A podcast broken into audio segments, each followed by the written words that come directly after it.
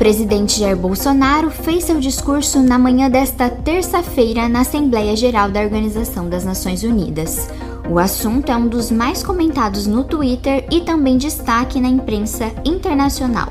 Meu nome é Ana Carolina Zigart, eu sou jornalista e te convido a acompanhar comigo o bate-papo com o JC, colunista político do Diarinho. Bem-vindo, JC. Olá, Ana, tudo bem? Sempre uma satisfação, um prazer estar aqui no Diarinho jornal mais lido do sul do mundo, e poder é, conversar, no caso, os nossos leitores que possam nos ouvir agora. JC, o presidente foi proibido de entrar em um restaurante e teve que comer pizza na rua, em pé. Ele não se vacinou contra a Covid-19 e em Nova York está sendo obrigado a seguir as regras. Há quem diga que o presidente é gente como a gente, mas a verdade é que essa é a única forma de se alimentar fora do hotel sem o comprovante de vacinação. Podemos dizer que a ida do Bolsonaro aos Estados Unidos tem sido um verdadeiro vexame? O que, que tu diz que é gente como a gente? Gente como a gente de comer pizza na rua, em pé, ah, com as mãos. Bacana, legal, isso aí normal, mas aí não parece é o que está acontecendo nos Estados Unidos, né? Na verdade, teve que comer pizza na rua porque não se vacinou e lá segue-se as regras. Não interessa se o cara é presidente o entregador da pizza ou o próprio presidente, né? Então podemos considerar podemos que considerar um que é um vexame. vexame. Sei lá, não, acho que talvez ontem eu vi até um, uma, uma análise de que o presidente quis mostrar porque tudo é muito pensado e tem um marketing. Então teve aquela aquele jantar em São Paulo onde onde foi ironizado a fala dele, inclusive estava com Michel Temer, e aí disseram que era um jantar, um alto jantar aristocrático, nesse onde tinham só homens brancos e tal, aquela coisa toda. E que o Bolsonaro quis mostrar, eu não acredito isso. Na verdade, para mim ficou muito latente ali que na verdade ele não pôde comer no hotel porque não pôde comer num restaurante porque tem as regras, não se vacinou. Vale para todo mundo. Sempre defendi combater o vírus e o desemprego de forma simultânea e com a mesma responsabilidade.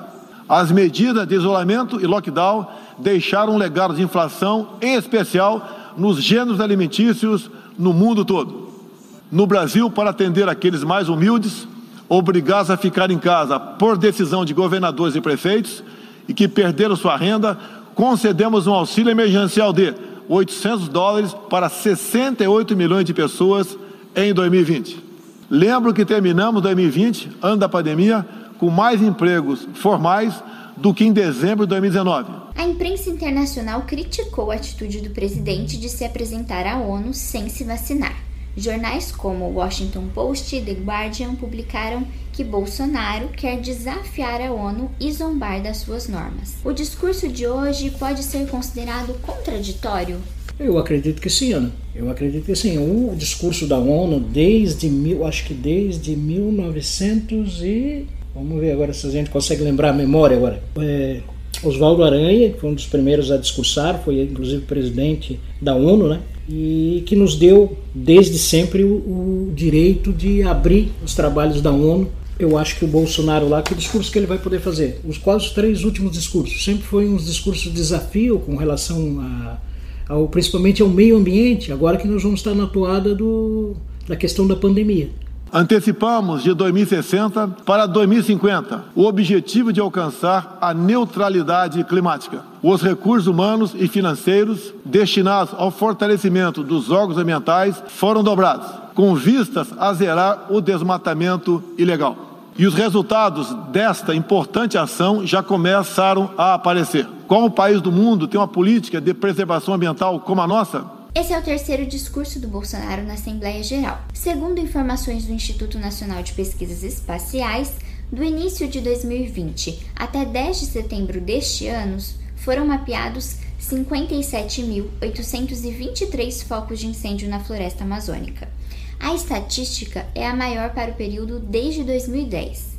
Há um descuido da gestão do presidente no combate à queimada da Amazônia? Infelizmente, a queimada da Amazônia desde sempre, né? Passou não é também só nesse governo, mas fica muito evidente nesse governo do presidente Jair Bolsonaro o descaso com o meio ambiente, aliás, interesses muito maiores, né, com relação à Amazônia e a questão do meio ambiente têm sido colocados de lado por esse governo que muitas vezes faz mais discurso do que ações. O ministro da Saúde voltou atrás e suspendeu a vacinação de adolescentes sem comorbidades. Mesmo com aval da Anvisa, o governo justificou que tem dúvidas sobre a segurança da vacina. Alguns estados e municípios decidiram manter a imunização aos jovens, mesmo sem comorbidades, como é o caso aqui de Santa Catarina. A imunização segue, mas quais as consequências após esse episódio do ministro da Saúde? Novamente a eficácia da vacina foi colocada em dúvida? Na verdade, é uma tristeza, né? Eu queria até ir, ir, ir de certa comemorar aqui, porque ontem é, estava marcada a minha segunda dose da, da vacina, né? E eu fui lá, na hora me disseram que ah, só tem Coronavac. Tá. Fiquei esperando, querendo dizer, oh, só tem Coronavac, dá para vacinar a segunda dose com Coronavac. Porque a moça mandou esperar, a enfermeira, aí quando eu fui, ah, moça, não tem esse aqui, tá em falta tal. Então não pude tomar a minha segunda dose, tá? Para ficar, digamos, mais plenamente é, protegido. É, a questão da vacina, até eu estava comentando na coluna de hoje, do Diarinho, né? de que aqui em Gaspar uma servidora conseguiu né, uma, uma liminar para não se vacinar. Ela já tinha assinado um termo né, de, de consentimento tal, mas ela poderia ser até exonerada pelo fato de não se vacinar. E ela conseguiu na justiça. E a, ju, e a juíza que deu, deu a liminar, concedeu essa liminar, ela disse que a todo momento está nas redes sociais, né, na, na decisão dela, nas redes sociais, no Telegram, notícias sobre problemas com a vacina, é, supostos efeitos colaterais. Eu acho que a gente tem que se pautar na ciência e não nas redes sociais e não no Telegram. Infelizmente, é, se coloca em dúvida a todo tempo a questão da vacina. E a vacina é a única solução que nós temos para que nós possamos voltar à normalidade, uma vida em coletividade, assim como também preservar vidas. Quantas vidas foram perdidas porque a gente não tinha vacina ainda? Então é uma irresponsabilidade muito grande colocar que a vacina é, causa algum tipo de problema, coisa e tal, e aí, meu Deus, ainda do ministro, maior autoridade de saúde do país, é lamentável ainda, porque ele já deu uma declaração há tempos atrás até, e vem sendo chamado de, de Pazuelo de, jaleco, porque o Pazuelo disse lá que Tipo assim, ah, o cara manda e a gente obedece. Na questão, por exemplo, das máscaras, do uso de máscara, que é, eu, eu digo isso para as pessoas: se você não quiser usar máscara, é, é um problema seu. Mas você tem que usar máscara porque é um problema meu também para preservar as outras pessoas. Se tu não dá valor à tua vida, tu tem que dar valor à vida das outras pessoas. Tu não tem direito de, de, de, de atentar contra a vida das outras pessoas. No final deste mês, Bolsonaro comemora mil dias de governo. O que podemos observar das ações efetivas de seu governo? O que, que eu vou te dizer, Ana? Meu Deus, três anos aí de, de, de, de, fake news, de tudo quanto é tipo de coisa, e o presidente teima nessa questão ainda, que eu acho que muitas coisas são cortinas de fumaça, né? Tipo, ah, enquanto lá o cara está discutindo não sei o que, uma bobagem, é, voto impresso, não sei o que, eles aumentam o IOF para bancar um programa social importantíssimo no Brasil, mas a gente está vendo que é para fazer política porque ano que vem tem eleição. Né?